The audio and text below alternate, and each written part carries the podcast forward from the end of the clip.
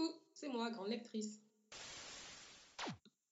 Combien de fois vous m'avez entendu me plaindre que trouver de la littérature noire en circuit mainstream, c'est difficile Heureusement pour nous, aujourd'hui, je suis accompagnée de deux personnes qui, en plus d'être blogueuses, nous ont également créé leur propre maison d'édition. Laetitia, Philippine, bienvenue sur le blog. Est-ce que vous pouvez vous présenter? Bonjour. Bonjour. Euh, Bonjour. Laetitia, je commence euh, si ça t'embête pas.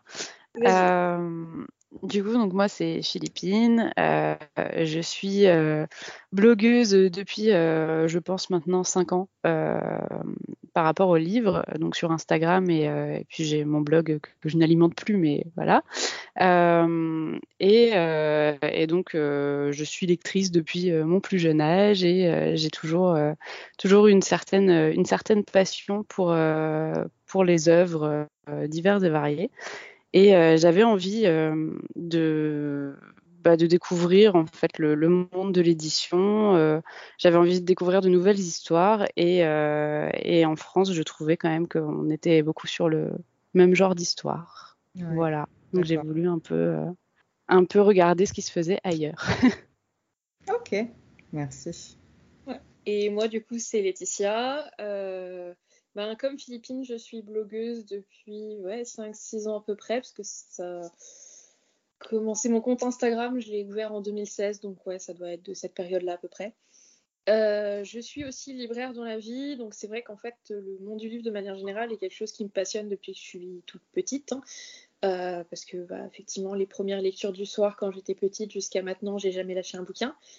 Euh, et du coup, c'est vrai que comme c'est un monde et un univers qui me passionne complètement, en- même en dehors même de mes lectures, c'est vrai que pareil, euh, l'édition était aussi un secteur qui m'a toujours intéressée et qui continue m'intéresser. Donc euh, forcément, il y avait de la curiosité de ce côté-là, bien que je sois libraire de base. Et bah, au niveau des lectures et choses comme ça, c'est vrai que j'ai eu plein de phases différentes en tant que lectrice, mais bah, très vite, je me suis rendu compte que j'avais du mal à trouver des personnages qui me ressemblaient, donc forcément, euh, il y a eu plein de choses qui se sont mêlées et qui ont fait que ben, je me suis intéressée à tout ce qui était la diversité en fait en littérature. Donc, si j'ai bien compris, vous avez ouvert votre maison d'édition il y a à peu près un an, si je me trompe pas, c'est ça? C'est ça, en décembre. Ah, parfait. Pendant Noël, ok. Alors, en fait, disons qu'il y a la date sur les réseaux sociaux et il y a la date de création d'entreprise qui sont pas les mêmes. D'accord. Et donc, la date de création d'entreprise, elle est plus ancienne ou plus récente? On a créé les réseaux avant. Euh, on les a créés, je pense, vers octobre, quelque chose comme ça. Et, euh, et la- l'entreprise en décembre. D'accord. Et alors, votre premier roman, votre tout premier roman, euh, sort bientôt. Est-ce que vous pouvez nous en parler? Euh, oui, alors Ne Laetitia, est-ce que tu veux en parler? Bah, je me suis dit j'allais peut-être te laisser en parler dans le sens où c'est plus toi qui as travaillé dessus et que tu le connais mieux que moi. Ok, ça marche.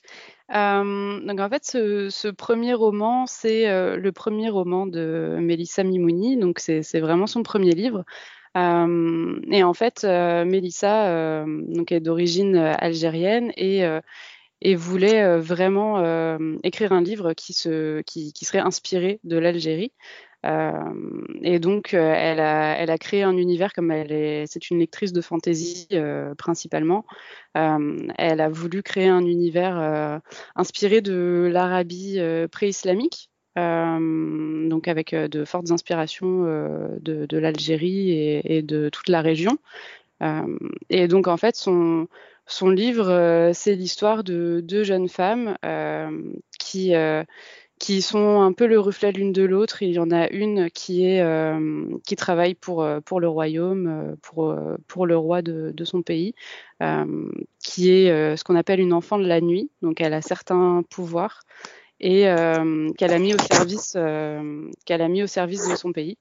Et, euh, elle a pour mission de retrouver donc l'autre l'autre jeune femme qui qui en fait a des pouvoirs qui sont totalement opposés aux siens et, et qui est censé pouvoir bah, sauver sauver le pays de la guerre.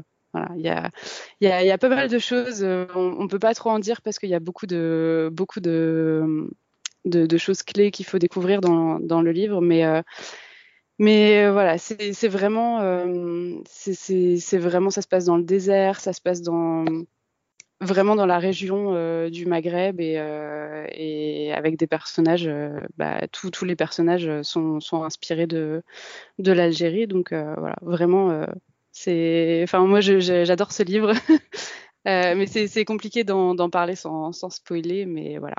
D'accord, donc c'est un livre qui nous réserve plein de surprises. Oui, oui, oui, il y a, il y a énormément de, de choses à, à, découvrir. Elle a, elle a, créé un univers vraiment complexe. Euh, ces personnages, il n'y a, aucun personnage qui est euh, qui est euh, tout blanc ou tout noir. C'est vraiment, c'est, enfin, il n'y a pas vraiment de héros, par exemple. je, je, je... de gris en fait. C'est ça. C'est tout en nuances. D'accord.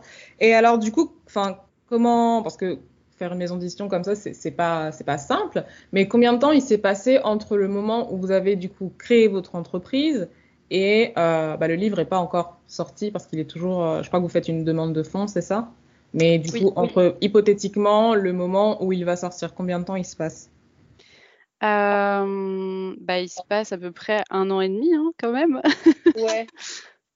disons que c'est un projet sur le, le, long terme, on prend notre temps parce que ben, on le voit dans notre présentation, on n'est pas issu du monde de l'édition, donc on apprend. Euh, et on apprend plein de choses, mais c'est pas toujours évident. Et du coup, effectivement, on est obligé de prendre notre temps pour travailler correctement parce que il y a juste plein de choses qu'on ne sait pas faire.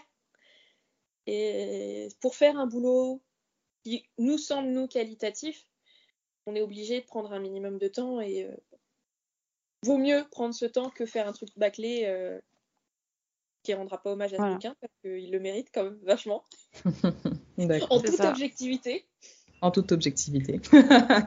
en fait, entre, euh, entre déjà la, la, la création de l'entreprise, la signature des contrats, il s'est passé un certain temps parce qu'on voulait être sûr de, de bien faire ça comme il fallait, euh, qu'il n'y ait pas de problème euh, d'un point de vue juridique, que toute la structure, elle était bien en place. Et puis après, une fois qu'il y a eu la signature, en fait, on, veut laisser euh, le temps, euh, bah, là pour le coup à Mélissa, euh, de pouvoir euh, réécrire sereinement son livre, de pas être euh, pressé par le temps, comme on, on, a pu le voir dans, dans, certains livres, où bah, au final, le, tout le début est très bien, et puis en fait à la fin c'est un peu bâclé parce que bah, la maison d'édition n'a pas forcément laissé le temps à l'auteur de, de, bien, bien réécrire et de bien écrire son, son livre. donc nous on veut éviter ça, et donc c'est pour ça aussi qu'on prend des, on va dire des des, marges assez importantes. Euh, parce que voilà, on, sait, enfin nous, on, a un travail à côté. Euh, en tout cas, moi pour ma part, j'ai un travail à côté, donc ça me prend du temps. Euh, Mélissa fait encore des études, donc elle a, elle a aussi son emploi du temps qu'elle vient charger.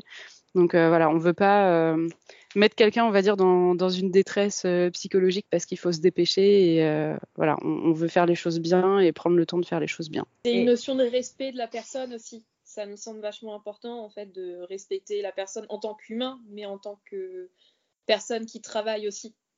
Mm. Donc, bah, laisser le temps de travailler tranquillement, laisser le temps de laisser mûrir les choses, ça nous semble important étant donné que on on va pas se nier sur le fait que oui, on a la notion financière qui rentre en compte dans le sens où bah, à un moment ou l'autre, on a des charges à payer, des choses comme ça, mais on n'a pas non plus une grosse épée d'Apoclès en disant bah, dans trois mois, il faut qu'on paye euh, une somme astronomique et si on n'a pas, pas l'argent qui rentre, on est mort. quoi.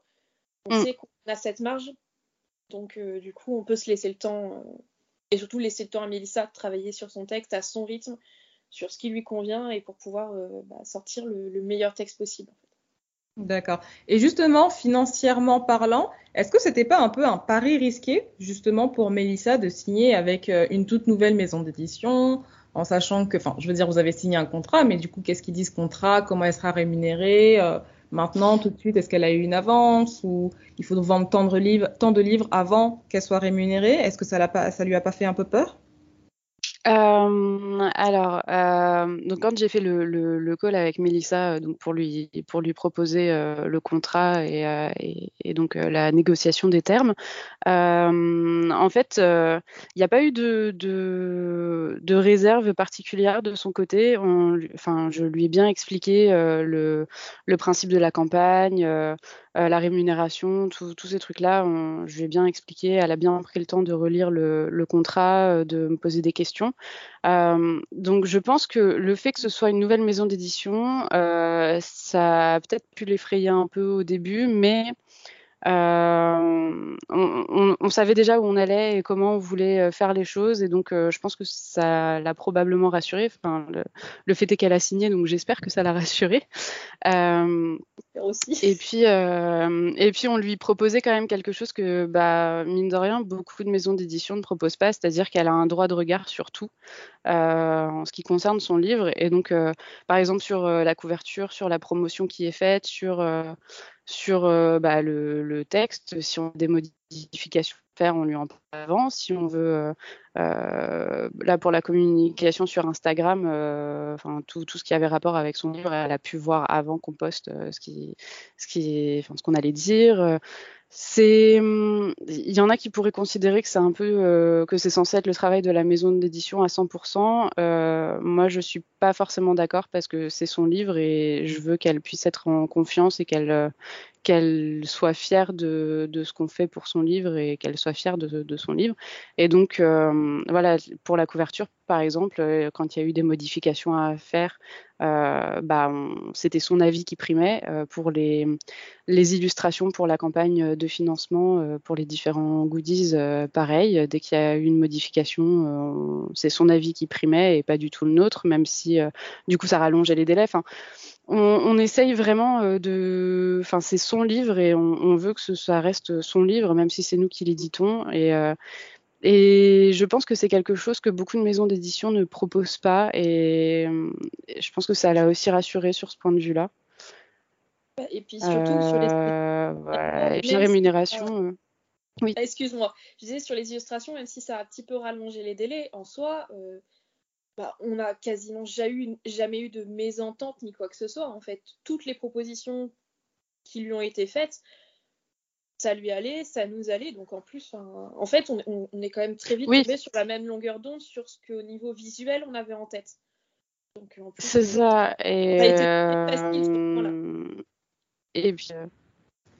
Euh... Oui, et puis toutes les toutes les décisions, par exemple l'illustrateur, euh, le, euh, je sais pas, par exemple la, la position du personnage, euh, tout ça, euh, ça, ça, avait déjà été vu avec elle en, en amont. Donc au final, euh, enfin, elle a été très impliquée dans, dans tout ce qui est euh, création et tout ce qui est autour de son livre. donc voilà, je pense que je pense que ça, ça, ça l'a rassurée puisque c'est quelque chose que j'ai mis dans le contrat et, et dont, dont je lui ai parlé aussi euh, quand, euh, quand on a fait nos calls avant de signer. Euh, et pour la rémunération, on est parti sur une rémunération classique mais haute, on va dire, pour le, pour le genre, enfin pour le young adulte et, et, ce genre-là. On essaye, on fait en fonction de ce qu'on peut mettre, hein, c'est-à-dire qu'on va avoir des petits tirages, donc on n'a pas une marge non plus énorme, mais on a essayé de mettre le maximum de ce qu'on pouvait mettre. Quoi. Voilà, c'est on, on a aussi pour objectif euh, tout tout tout hein, je vous rassure. non non non mais voilà on a on a quand même pour objectif de pouvoir euh, bah, payer bien nos, nos auteurs ça, ça, me paraît essentiel et du coup euh, du coup voilà c'était le premier point euh, qu'on a vu c'était la rémunération et, euh, et, ça lui convenait parce que je pense que dans d'autres maisons d'édition c'était soit ça soit moins voilà c'était on a essayé de mettre le maximum. okay. En tout cas, je tenais à dire, moi, que pour l'avoir vu, la, la couverture est vraiment très, très belle. Merci. Et puis, si ah. je peux rajouter un point sur l'aspect un peu, on va dire, financier, contrat, euh, paiement de Mélissa et tout, c'est vrai que dès le départ, quand on a créé euh, le projet de la maison d'édition, on avait, euh, on va dire, des lignes directrices, notamment bah, le on-voice, mais aussi notamment le fait de payer convenablement les gens. Parce que mmh. on sait très bien que le secteur de l'édition, notamment jeunesse, young adulte, la rémunération des auteurs et des autrices, oh, bah, comment dire, on sait que c'est pas ça. Et ça nous semblait important de pas faire quelque chose où juste on fait, on va dire, on fait du advice, mais on en a rien à foutre de la rémunération. on voulait un truc un, minimum humain et où il y a de la considération euh, sur ce plan-là aussi parce que bah, ça va un peu de pair quoi. Avoir, ouais, minimum d'éthique quoi sur, sur tous ces points-là. D'accord. Donc c'est par rapport, c'est des choix qui ont été faits en fait par rapport à l'édition classique. Euh, oui, on a un peu été obligé parce que bah, malheureusement, euh, on, est obligé de se baser sur les prix euh, qui se font pour le, pour le young adulte. Et on on peut pas se permettre de mettre un livre à 25 euros, par exemple, ça n'a aucun sens. Et, du coup, bah, il faut aussi donc se baser sur ce prix-là, mais aussi sur le prix d'un livre à l'unité chez un imprimeur, combien ça coûte. Et donc, en fonction de ça, on, bah voilà, on, on, essaye de, de, faire au mieux pour tout le monde, quoi. Ok. Alors, ma seconde question, c'est euh, donc la maison d'édition Vox et Room. C'est une maison d'édition qui a pour but d'offrir des textes qui sont plus diversifiés. Mais qu'est-ce que ça veut dire exactement pour vous la diversité? Euh... C'est une vaste question. C'est pas du tout une question piège. Répondez juste. Non. Bah, je pense que c'est un besoin de représentation en fait et, un et la, nécessité que chaque personne, peu importe sa couleur de peau, son orientation sexuelle ou de genre, euh, qu'il ou elle soit en situation de handicap, euh, peu importe sa corpulence, peu, importe tous ces facteurs-là de neuro, neuroatypie ou autre, puisse en fait retrouver des personnages qui lui ou oui lui correspondent dans des livres et dans des œuvres de fiction de manière générale, parce que je crois qu'il n'y a rien de pire que de sentir qu'on est différent par rapport à la norme euh, du personnage euh, blanc, euh, cisgenre, hétéro, valide, au corps tout bien comme il faut, qui va bien dans sa tête. Et en fait, d'avoir l'impression d'être tout seul. de ne pas voir que ce soit mhm. à la télé, dans des films, dans des séries, dans des livres, peu importe, de voir des personnages qui nous ressemblent et finalement qui se disent ben non, ce que je suis, c'est pas, pas normal, c'est juste un peu différent, mais pour autant, bah, comme il y a d'autres gens comme moi, euh, bah, ça va en fait. Ça va, voilà. Et euh, je pense que c'est ça qui a été très important en fait, en tout cas dans mon cas à moi, ça a été ça qui a été le déclencheur de, ce besoin de représentation, c'est que effectivement euh, j'ai eu du mal pendant mon adolescence où je me posais beaucoup de questions sur moi, sur qui j'étais, à trouver ce que j'avais besoin de trouver dans, bah, dans, des œuvres de fiction de manière générale pour me sentir pas toute seule. Et peu à peu, dans un cheminement un peu long, on arrive à la lecture de livres avec de la diversité de manière générale et euh, la représentation de, bah, de personnages qui sont aussi riches que euh, on peut croiser euh, des gens dans la rue avec plein de profils divers et variés. D'accord. Ma, ma, prochaine question, du coup, c'est est-ce que vous avez décidé de créer cette maison d'édition juste par observation ou justement par rapport au fait que peut-être vous appartenez euh, à une certaine minorité et que vous aviez vous-même besoin de ce besoin en fait de représentation. Euh, Philippine, tu veux commencer? Euh, ouais. Alors, euh, donc euh, moi, je ne vais pas forcément euh, dire. euh, Enfin, je. Bon, allez, euh, allons-y. Soyons fous. vraiment pas Euh, moi, c'est. En fait, moi, c'est pas vraiment euh, une minorité. euh, Enfin, c'est pas vraiment une minorité. C'est juste que j'ai des troubles du comportement alimentaire et euh, et en fait, je ne trouve pas de livre euh, on va dire euh, bien parce qu'il y en a mais je ne trouve pas de livre euh, correct on va dire sur le trouble du comportement alimentaire autre que les essais. Et euh, en fait c'est ça qui m'a amené à me poser des questions. Après j'ai vu que du coup il y avait vraiment un, vrai problème de représentation dans le monde du livre.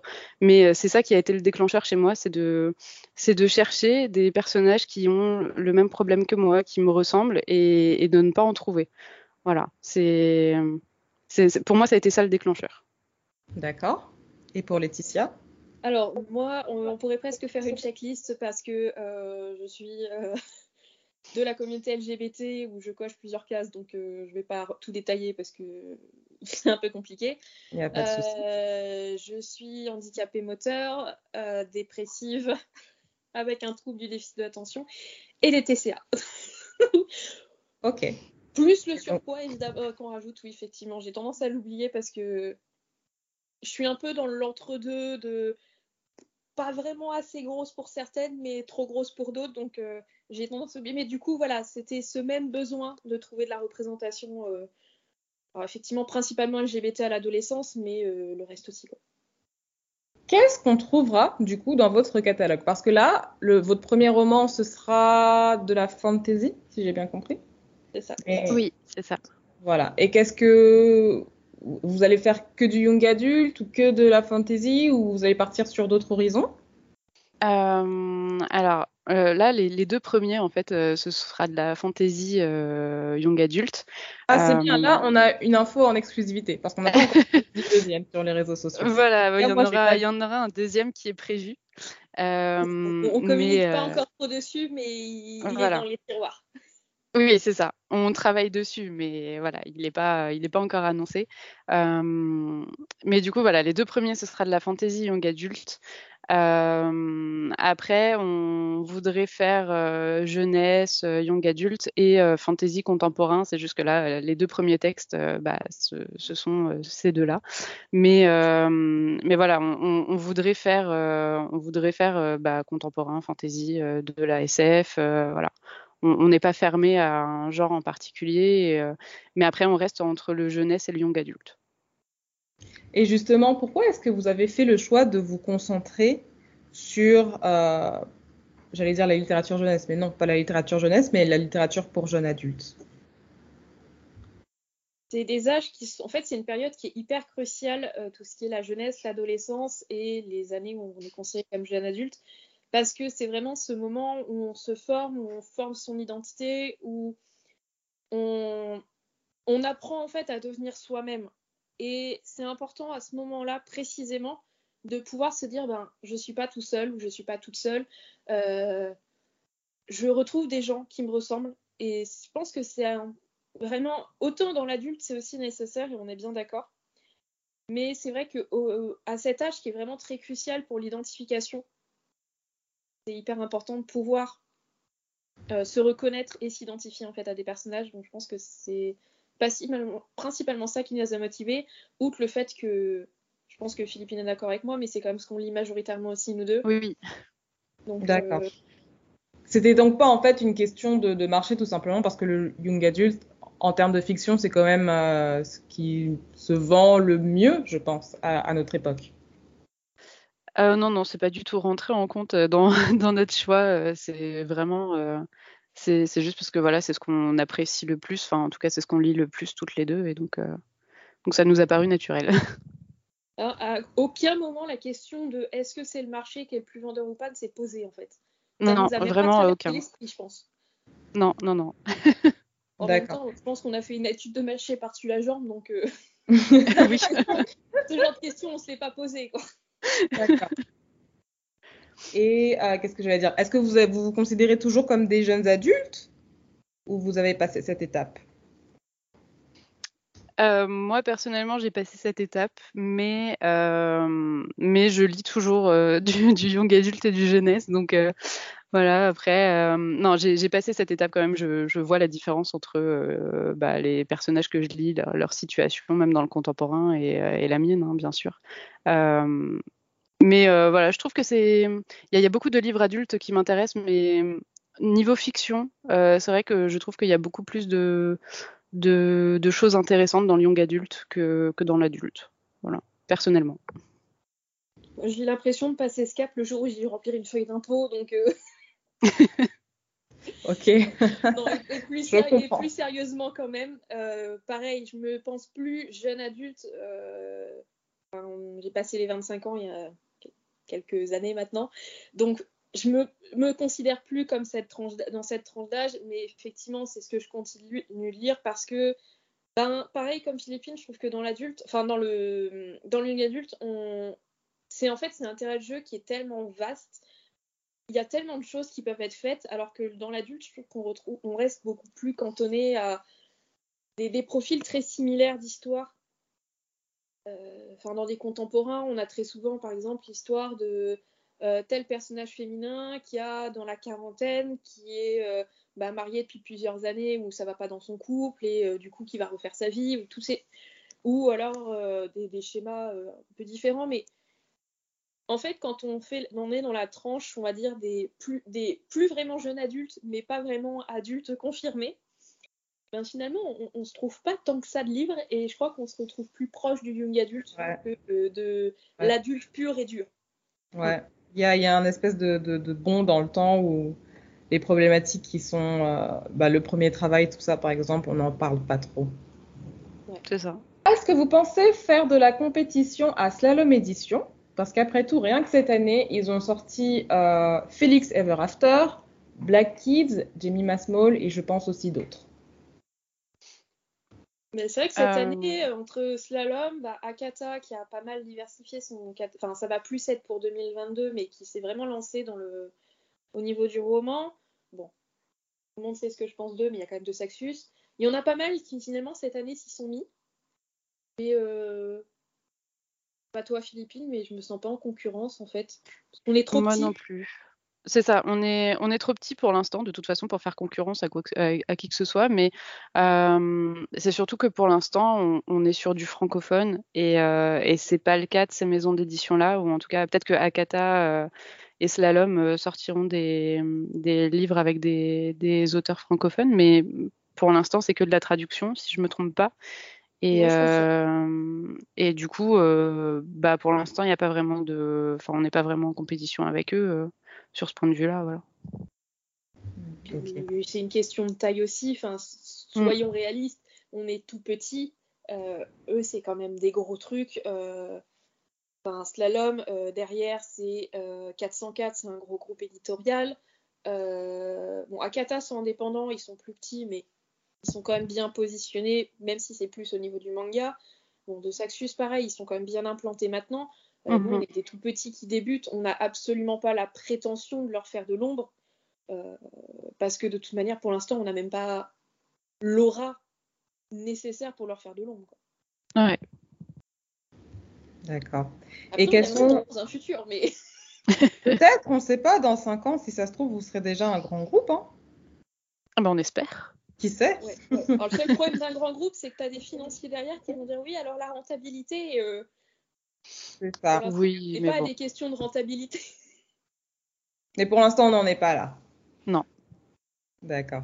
Quelles sont vos ré les réactions globales depuis que vous avez ouvert euh, la maison d'édition? Est-ce que les gens sont plutôt euh, impatients? Est-ce qu'ils ont envie de découvrir ou commencer Très positif, globalement. Ouais, c'est. On, on, a eu, euh, on a eu que des bons retours, euh, quasiment à quelques exceptions près, euh, sur, sur notre travail, sur, sur la campagne, sur le, le, livre choisi. voilà, c'était. On, on, avait un peu peur forcément quand on s'est lancé, mais au final, il y a beaucoup de gens qui nous ont suivis, donc c'est. Enfin, nous, ça nous a motivés. en vrai, c'est ce qui nous booste aussi, parce que c'est pas toujours évident ben, se lancer dans un projet comme ça, surtout que ben, c'est un peu un saut dans l'inconnu qu'on a fait, en mode ben, on, on sait ce qu'on veut faire, mais on ne sait pas si les gens vont suivre. Mm. Et euh, ben, voir autant de retours positifs, euh, c'est hyper motivant.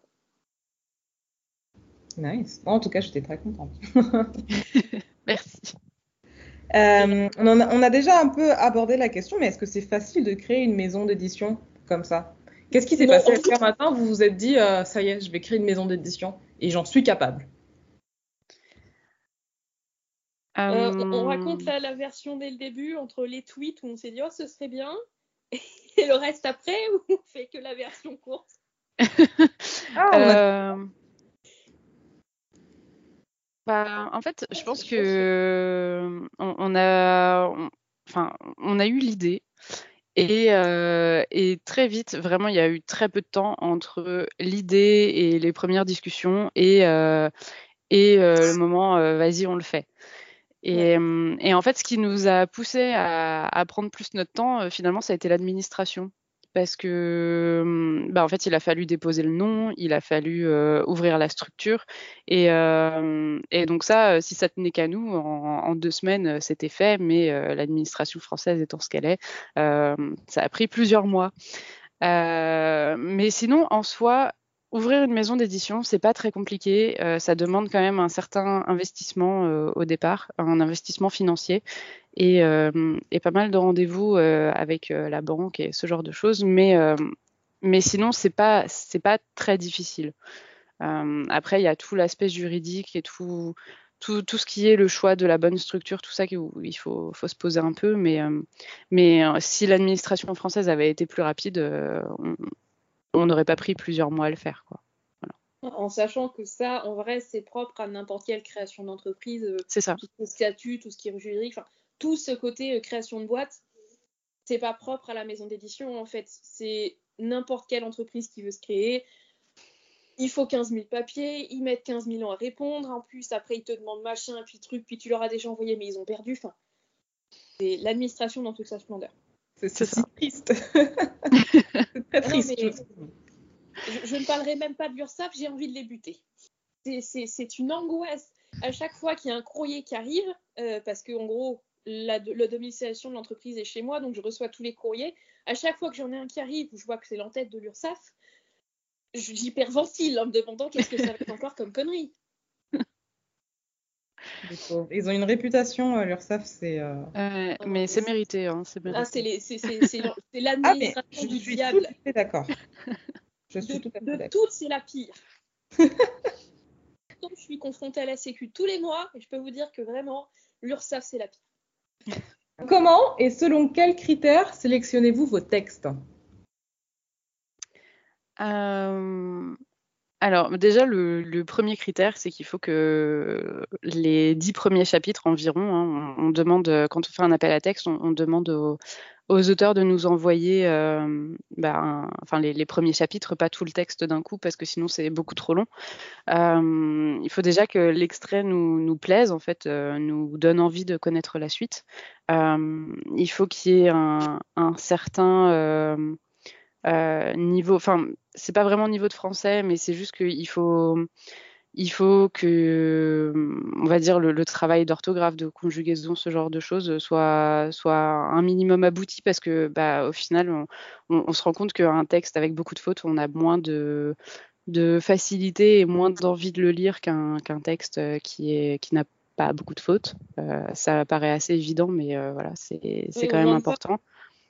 On ne demande pas un texte qui soit hyper bien corrigé, qui soit nickel et tout, mais du moins l'écriture est un minimum correct en termes de conjugaison, grammaire, orthographe.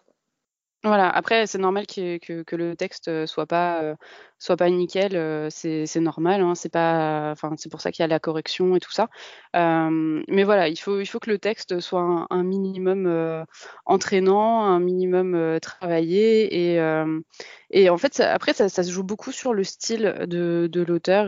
Il y a énormément de textes qui nous ont plu. Il y, y, a, des textes qui nous paraissaient plus aboutis que d'autres. En fait, quand les extraits nous plaisent, on demande à l'auteur si il peut nous envoyer son, son texte complet.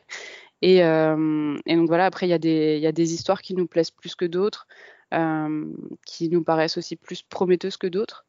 Euh, voilà, puis bah, c'est comme ça un peu qu'on fait nos choix. On n'a pas forcément de critères bien définis, on n'a pas de grille par exemple, avec voilà, mais si, si on a pris plaisir à le lire et qu'on a envie d'en lire plus, je, enfin pour ma part, c'est un peu le principal en fait. en fait, on fonctionne au coup de cœur finalement. Ouais. Et, ce sont... y a, y a, des fois, il n'y a pas d'explication particulière. On a deux titres qui peuvent être tout aussi bons l'un que l'autre, mais il y en a un, on ne sait pas pourquoi, il va un peu plus nous toucher, et finalement, ça va être lui qu'on va retenir par rapport à l'autre. Même mhm. si l'autre est, est, possiblement très bon et qui mériterait aussi d'être édité, mais parce que celui d'à côté, il va avoir ce petit truc en plus. Que... Qui nous a touché, ouais. Il faut euh, absolument que ce soit des livres on voice parce que le nom de la maison d'édition, c'est quand même Vox et Aurum, donc je me suis dit peut-être que. Oui, on ah, oui, oui, oui. Mais oui, c'est le critère numéro un. C'est la, la, direction éditoriale qu'on a, oui. disons qu'en fait, quand on reçoit les textes, la première chose qu'on vérifie, c'est si le texte est bel et bien on voice. Parce que dans le, le mail, pour nous, pour nous envoyer les textes, on demande aux personnes de nous expliquer pourquoi le texte est voice. Et euh, effectivement, euh, ben, si on se rend compte que c'est pas on voice, le texte en fait, euh, il peut être absolument génial, ça peut être peut-être le prochain concours ou que sais-je, bah, ça passe pas la barrière quoi. Ouais, ça correspond pas à la ligne éditoriale. Ça vous est déjà arrivé? Oui. Ah, les gens essaient quand même, hein Ouais, ouais, dans l'appel à texte, on a reçu ouais, quelques textes. euh, Je pense que c'était quand même bien 10% de, Ouais. de ce qu'on a reçu, ouais. Eh ben, moi, je trouve ça énorme. pas mal de textes. hein. C'est vraiment énorme. Franchement, je... bon, qui ne tente rien à rien, hein, comme on dit. C'est ça. Ah bah, c'est complètement ça. Ou alors, il y avait des personnes aussi qui n'avaient pas forcément bien compris la, la définition du terme. C'est pour ça qu'on avait fait plusieurs posts, oula, plusieurs posts pour l'expliquer. Parce que quand on ne connaît pas cette expression-ci, qu'on ne comprend pas ce qu'elle veut dire exactement, ben, c'est pas toujours évident de comprendre la nuance. Parce que, effectivement, euh, si c'est euh, Robert, 45 ans, qui écrit euh, ses mémoires, euh, il peut se dire, bah si, enfin, Robert, 45 ans, blanc, cis, cis, hétéro, valide, corps normé, tout ça, hein, j'entends. Il va se dire, bah si, c'est On c'est... je raconte en gros ce qui me correspond. Oui, mais il y a une notion quand même particulière dans le On Voice qui est la notion d'appartenance à une minorité. Donc, voilà, c'est aussi... il y avait aussi des textes comme ça quand, dans ceux qu'on a reçus. Euh, bon, pas tous euh, Robert 45 ans, hein, mais sur ce principe-là de personnes qui n'avaient pas forcément bien compris la subtilité de la nuance de la définition du terme, en fait. D'accord. Ça, c'est effectivement une problématique à laquelle je n'avais pas pensé. Voilà. Mais bon, du coup, Et- ceux-là, on peut pas forcément les blâmer non plus. Enfin, ça peut se comprendre qu'ils aient pas compris, mais on en a eu un ou deux où c'était plus euh, j'y vais et je tente. Ok. Et sur quel format vous partez pour vos livres? Ce sera plus du numérique ou vraiment euh, du papier pur et dur? Et euh, où est-ce qu'on pourra les acheter? Euh, alors, le, le- le livre, il sera disponible en numérique et en format papier. Euh, on veut vraiment euh, faire les deux. Euh, le format papier, ce sera euh, du format A5. Euh, donc, c'est à peu près la taille des, des livres, euh, par exemple, de Saxus ou, euh, ou euh, Snag. Euh, voilà, ce, ce genre Ouais, de, de format. PKJ, ce format-ci. ouais. Voilà. Et, euh, et en fait, ils seront disponibles euh, donc sur notre site avec. en fait, si vous commandez sur notre site, vous aurez un marque-page, des petits goodies, voilà en plus pour donner envie. Mais sinon, il sera disponible sur le site de Amazon, sur le site de la Fnac, sur le site des librairies indépendantes. Euh, disponible en commande. En fait, si vous allez dans une librairie indépendante, vous pouvez demander à le recevoir en librairie. Euh, et, euh, et on va essayer également d'être disponible physiquement, donc le livre le livre physiquement chez Cultura, parce que c'est un autre un autre système de, de distribution. Donc voilà, on est on est en train de regarder comment on peut être aussi disponible en librairie directement, mais en tout cas, il sera disponible à la commande un peu partout. En, sachant qu'on veut fonctionner par un système euh, en dehors de l'achat sur notre site euh, d'impression à la demande pour la grande majorité, euh, parce que ça limite énormément tout ce qui est perte liée au retour. Oui, c'est ça parce aussi. que pour le vivre en librairie, c'est vrai que ça arrive quand même très souvent qu'on ait des livres qui arrivent, qui passent trois mois sur table, qu'on ne vende pas et qui repartent. Et on sait que quand ils repartent, la seule destination, c'est la poubelle. Quoi. Enfin, c'est pas la poubelle, c'est la C'est destruction. la destruction. Voilà, c'est- on les met pas non plus à la benne. Quoique. Et du coup, pour limiter ça, parce que c'est un coût mais considérable en, en termes de perte d'argent, parce que c'est des livres qu'on a, on a payé l'impression et qu'on vend pas. Donc, euh, Et puis même d'un point de vue écologique, euh, voilà, c'est donc, en termes de coût, déjà, nous, on y perdrait énormément d'argent. En termes d'écologie, euh, c'est n'importe quoi. Donc, l'impression à l'amende, effectivement, ça fait que quand on commande en librairie, bah, au lieu d'avoir le livre, par exemple, en une semaine, il faut attendre trois semaines pour l'avoir. Mais par contre, ben, ça limite au niveau de, des pertes financières pour nous et puis bah, de l'impact écologique qu'il y a derrière. Parce que si on peut essayer de penser un petit peu à la planète, euh, c'est pas mal aussi. D'accord, ça c'est très bien en tout cas. C'est euh, Mhm. c'est vraiment pas mal. Et moi, je me posais une question. Alors du coup, vu que vous avez quand même, euh, enfin, vous avez une double casquette, vous avez un métier plus euh, votre casquette de, de maison d'édition, comment ça va se passer pour les envois? Globalement, ça veut dire que vous allez vous poser un week-end et faire tous les envois d'un coup? Euh, ça va globalement être ça. En fait, euh, en tout cas pour la campagne, parce que pour l'instant, on, sait pour la campagne euh, ce qu'on va faire. Après, on ne sait pas dans quelle mesure on aura des commandes. Si on a des commandes, je ne sais pas, peut-être deux fois par semaine, on va dire une dizaine de livres, c'est plus, plus facilement gérable que si on en a une centaine. euh, soyons fous.